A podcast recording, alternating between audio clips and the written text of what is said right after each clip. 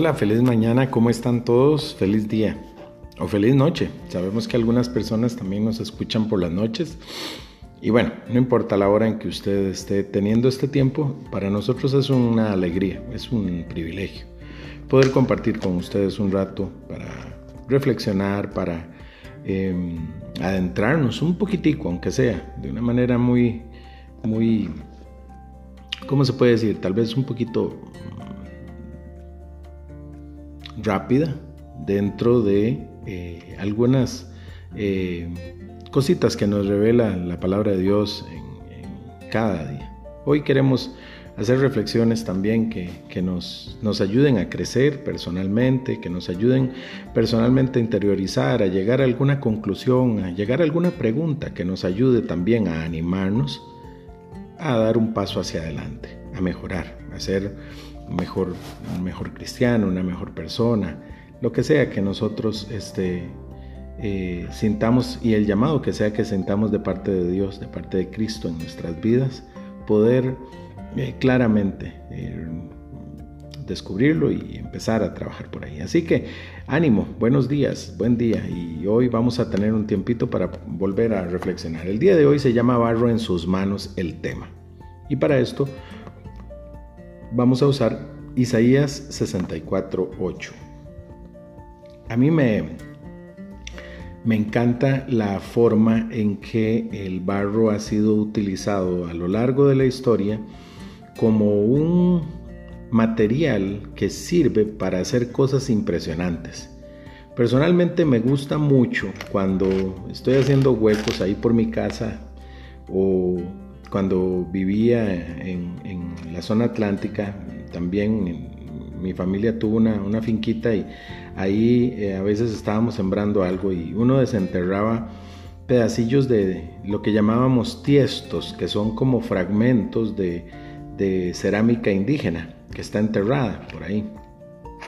Siempre me apasionó mucho ver la forma que tomaba el barro, eh, descubrirla, pero sobre todo ver la forma que tenía, los, las pinturas que tenía, a veces algunos grabados con alguna formita especial, como, como un animalito, o como eh, también hacían como una especie de, de forma como una escultura con una forma como de águila, una forma como de eh, un, jaguar una serpiente, un lagarto. Era muy bonito encontrarse todo eso y el barro daba esta oportunidad a los ancestros, a los indígenas, pero no solo aquí en el continente americano, no, eso se usó en todo el mundo, se dispersó por todo el mundo, quizás como una de las primeras cosas que eran utilizadas eh, para fabricar. Eh, utensilios más que nada. Vemos en la cultura china eh, cerámicas antiquísimas de 5.000 años, los egipcios y los babilonios y los eh, eh, griegos, y ahí venía una tras otra generación. Descubrió alguien el barro, descubrió la forma en que se podían hacer cosas y utensilios y se hicieron cambió radicalmente el mundo porque los utensilios vinieron a cambiar la forma en que se ven las cosas. Se podían almacenar cosas por medio de esos utensilios, se podían hacer un montón de cosas. El barro para mí es el material más maleable y plástico que ha existido. Ahora hay materiales este, pues, mm, maleables y todo que son, eh, digamos, artificiales, pero de una fuente natural Exista o no exista la tecnología, siempre el barro va a ser por excelencia el mejor material por su maleabilidad y su plasticidad. Eso significa que se puede eh, dar forma, se puede estirar, se puede torcer, se puede contorsionar, se puede hacer de la forma que uno quisiera. No cualquier barro sirve, eso sí. Usted no puede agarrar un poco de agua en la tierra así nomás y darle vuelta y echarle y ya. No, no es cualquier tierra la que puede hacer eh, el barro que sirve para hacer cerámicas.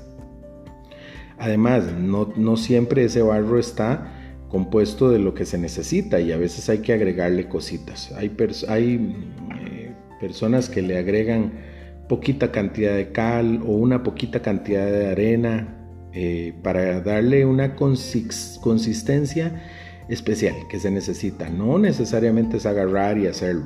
existen barros que sí son así, pero no. Algunos hay que prepararlos. Pero en todo esto el agua es la clave. El agua es la clave porque el agua cuando toca esa tierra, ese polvo, esa arena, todo eso junto y empieza a hacerse esta melcocha, eh, amalgama, o sea, conjunta todo eh, el material y le da esta, eh, esta posibilidad de ser plástico, plástica, o sea, que se puede plastificar.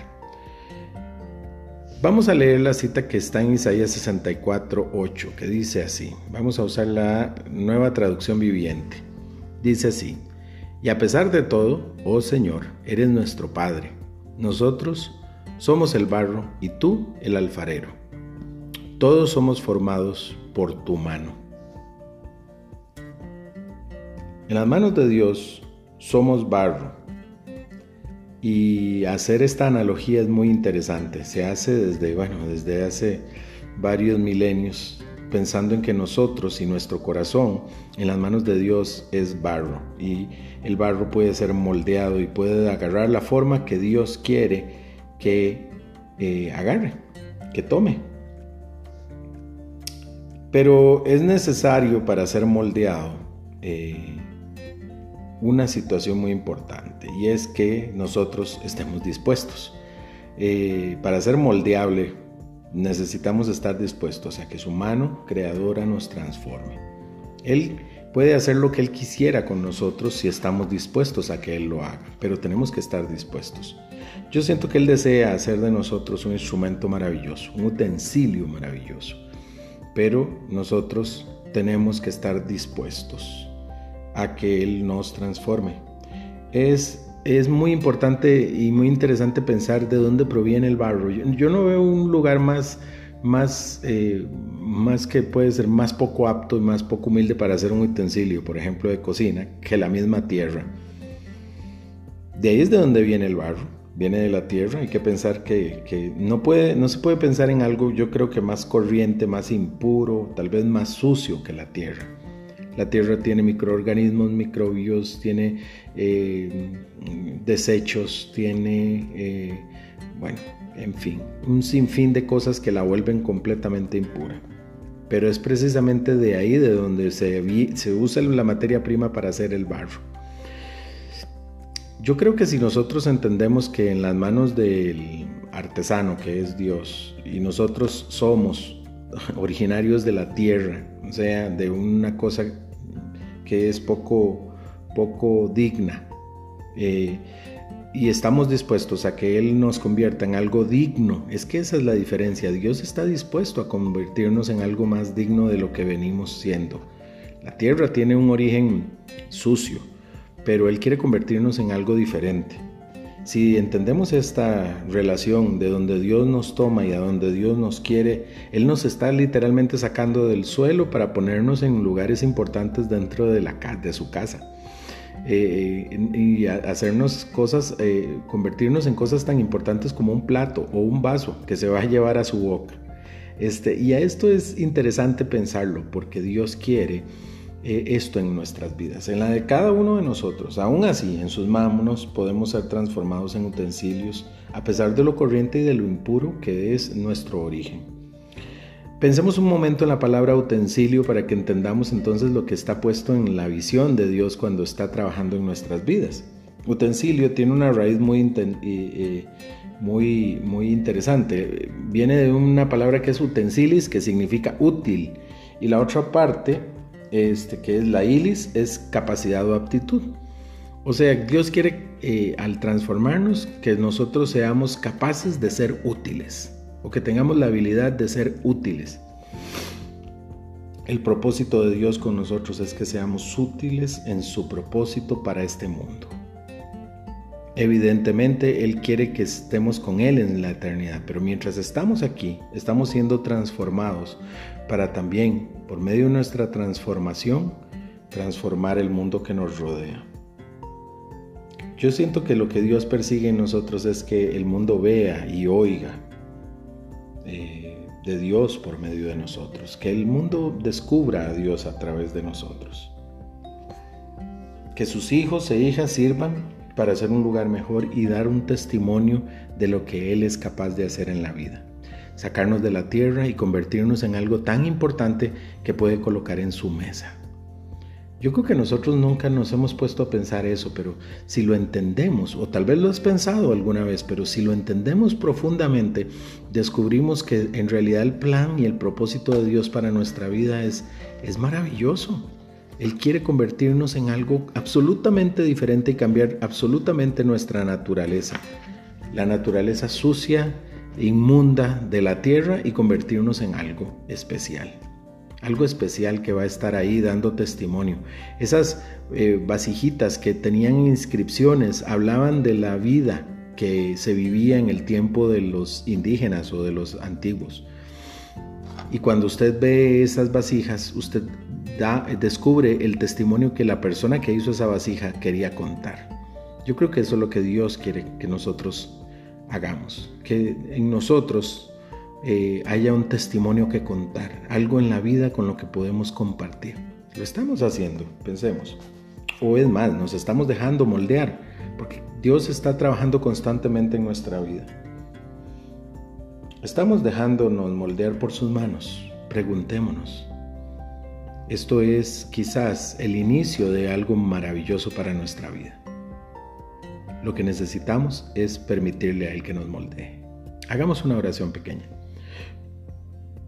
Amado Jesús, te damos las gracias por tu visión sobre nosotros, sobre nuestras vidas. Te damos gracias porque sabemos que estás pensando en algo impresionante, en algo grande, a pesar de que venimos de un origen tan impuro y tan humilde como el mismo suelo. Te pedimos, Dios, que nos eh, des a nosotros la necesidad de querer ser moldeados de estar dispuestos a que tu mano nos cambie y nos transforme. Te pedimos esto para nuestras vidas, en el nombre de Jesús. Amén. Bueno, qué, qué bonito, ¿verdad? Pensar que somos barro en sus manos y que Él puede convertirnos en algo especial. ¿Te imaginas qué chido? Bueno, ahí donde sea que estés, te mando un gran abrazo. Eh, bendecimos este día para vos, para tu familia, para todo lo que estés haciendo y eh, te agradecemos por estarnos escuchando. ¿Qué te parece si nos escuchamos también mañana, si Dios quiere? Así que aquí te esperamos. Un abrazo grande, bendiciones, levantémonos y cambiemos el mundo. Vamos. Chao.